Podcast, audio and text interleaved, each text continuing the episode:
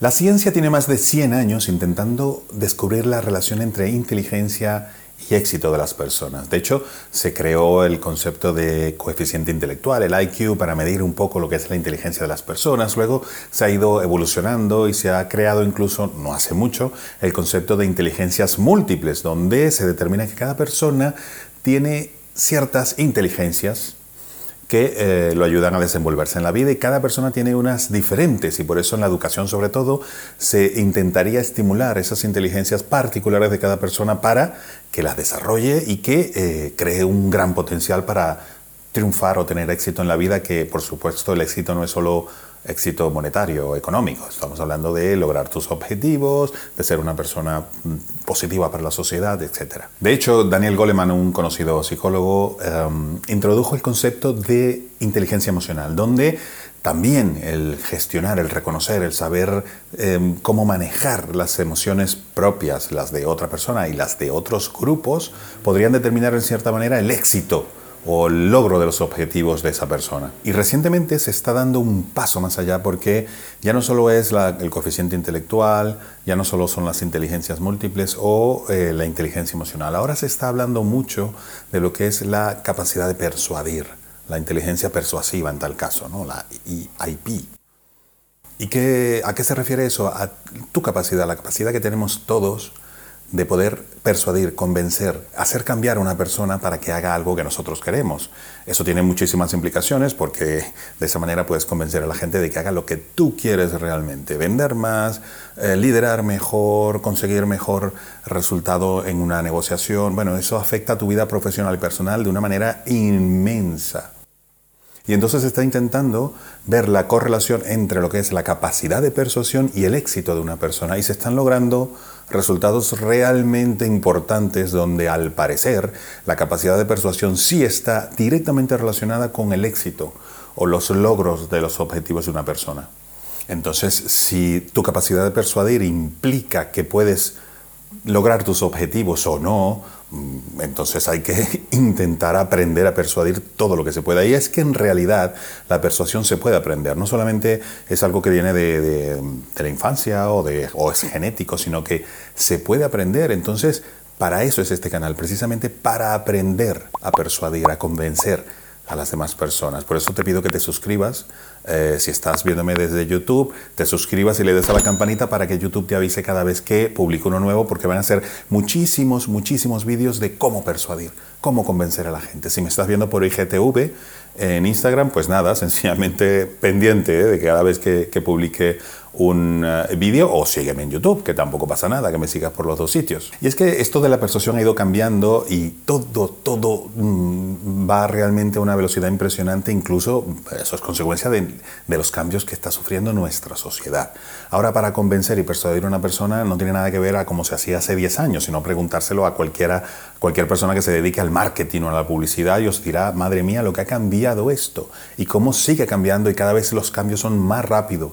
¿Por qué? Porque nos dejamos convencer menos, ponemos barreras. Es un ataque y una lluvia constante de, persuasión, de compra, compra, mira, mira, lee, lee, entra, entra, clica, clica, haz clic aquí, pisa aquí, eh, mira para aquí. Y entonces hace que nosotros realmente pongamos una barrera y no nos dejemos convencer absolutamente por nadie. Y eso implica que hay que cambiar muchísimo el procedimiento, el cómo se debe persuadir, el cómo se debe convencer a la gente para que precisamente baje esas barreras y nos deje entrar y plantearle lo que nosotros creemos que es lo correcto y así que la gente haga lo que nosotros queremos que haga. Y hablando de este coeficiente persuasivo, este índice, ¿no? que me diría cuán persuasivo podemos ser o no, ¿Cuál es el tuyo? ¿Cuál es tu coeficiente persuasivo? ¿Qué crees tú? ¿Que eres una persona muy persuasiva, poco persuasiva? ¿Que cuando le pides algo a una persona lo hace? ¿O cuando quieres vender algo lo vendes? ¿O cuando vas a negociar eres la persona que lleva el mando de esto? ¿O mm, más o menos? ¿O no? No pasa nada. Eso no, no implica que seas ni malo, ni bueno, ni regular. Sencillamente tenemos una capacidad y si no la tenemos, la podemos desarrollar. Y es que esto de la persuasión no es una moda, es que desde siempre nos rodea, siempre. Todo el día estamos intentando persuadir a otra persona para que haga algo, a nuestros padres, nuestros hijos, nuestros empleados, nuestro jefe, la persona de la tienda. Siempre estamos intentando persuadir para que haga algo, para que nos venda, nos compre, para que nos baje el precio, para que la gente haga lo que debe hacer o que necesitamos que haga para nuestro beneficio, el beneficio de todos. Al final, saca la cuenta, ¿cuándo fue la última vez que intentaste persuadir a alguien? Seguro que fue hoy mismo, hoy mismo y varias veces. Pero lo inverso también. Seguramente hoy te han intentado persuadir un montón de veces desde que te levantas y vas al baño a lavarte los dientes, tienes ahí un montón de mensajes de persuasión o intentándote persuadir de comprar otra vez el cepillo de dientes, de comprar otra vez la pasta de dientes, del jabón, toda esa publicidad, todo lo que te va rodeando desde que te levantas. Cuando enciendes el móvil, eso ya es una lluvia constante de intentar persuadirte con todo, con publicidad, con clic aquí, con no te pierdas esto, con el próximo evento, con este curso, con esta noticia, siempre intentando persuadirte 24 horas al día. Y eso hace que nosotros levantemos esas barreras. Y lo bueno de aprender a persuadir es que no solamente tú puedes hacer que los demás hagan lo que tú quieres que haga por su conveniencia, la tuya o la de todos, sino que también te darás cuenta cuando te quieren persuadir. Porque no, no siempre es obvio, no siempre es una publicidad. Pero conociendo estas técnicas te puedes dar cuenta de inmediato cuando alguien te quiere persuadir de alguna manera y saber cómo contrarrestarlo, seguirle la corriente o voltear la tortilla, darle la vuelta a la tortilla y que seas tú el que termines persuadiendo a esa persona. Y es que esto de la persuasión no es una moda. Mm, diariamente tenemos cientos, decenas o miles de intentos de persuasión y nosotros también de persuadir a otra persona, presentándole un proyecto, vendiéndole, convenciéndole, eh, etc. Pero lamentablemente la persuasión no es algo que se enseña en las universidades ni en las escuelas, incluso ni en las escuelas de negocio. Y es que esto de la persuasión no es una moda, de verdad, es algo que va poco a poco incluso calando más en la vida profesional y en la vida personal también. De hecho, en las empresas cada vez más se está valorando lo que se llaman las eh, habilidades blandas, que para mí ya no son blandas, son duras, durísimas. Eh, como es eso, la capacidad de persuadir, de convencer, de hablar en público, de la empatía, una cantidad de habilidades que antes no se valoraban, antes, solo, antes no hace mucho, solo se valoraba tu experiencia y tus estudios, es lo que uno pone en el currículum. Y muchos estudios que se están haciendo están revelando que cuando una persona sabe persuadir y se sabe comunicar bien, las otras personas la perciben como honesta, como simpática, como empática, como un buen líder, como una persona que sabe llevar a las otras a un destino mejor, como una persona que te dice la verdad. Hay una cantidad de características que la gente asocia a una persona que sencillamente sabe comunicar bien y persuadir y convencer a los demás.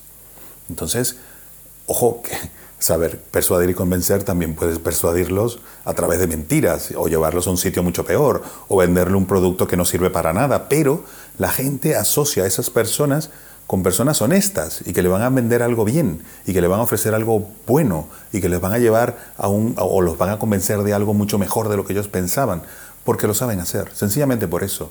Entonces, ¿qué esperamos? Y es que con tanto exceso de información que nos rodea día a día, todo el tiempo, a toda hora, en el móvil, en, la televisión, en el ordenador, en todos lados, ese exceso está realmente creando a personas y a ciudadanos que lo que estamos buscando es alguien que nos guíe, alguien que nos diga qué tenemos que hacer.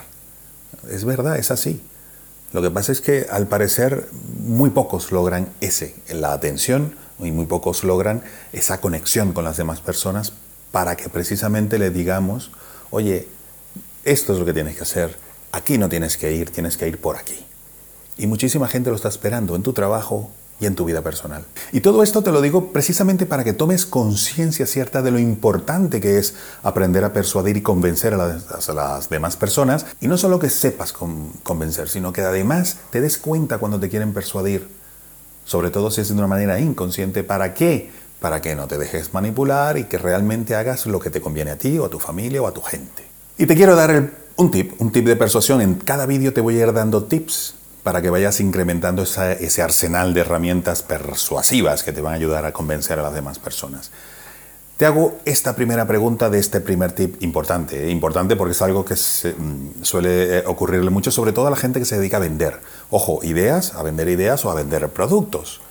eh, o a vendernos a nosotros mismos. Que el hecho, cuando intentamos conquistar a otra persona, pues nos estamos vendiendo a nosotros mismos para que nos compre, en teoría, pero la intentamos conquistar vendiéndonos, peinándonos, afeitándonos, eh, maquillándose. es que eso es intentar venderse ¿no? para conquistar a otra persona. Entonces, si tenemos dos productos, dos, uno barato y uno caro, ¿cuál le ofrecerías primero a una persona para que te compre? ¿El barato o el caro? Piénsalo. A que no es fácil, a que no es fácil.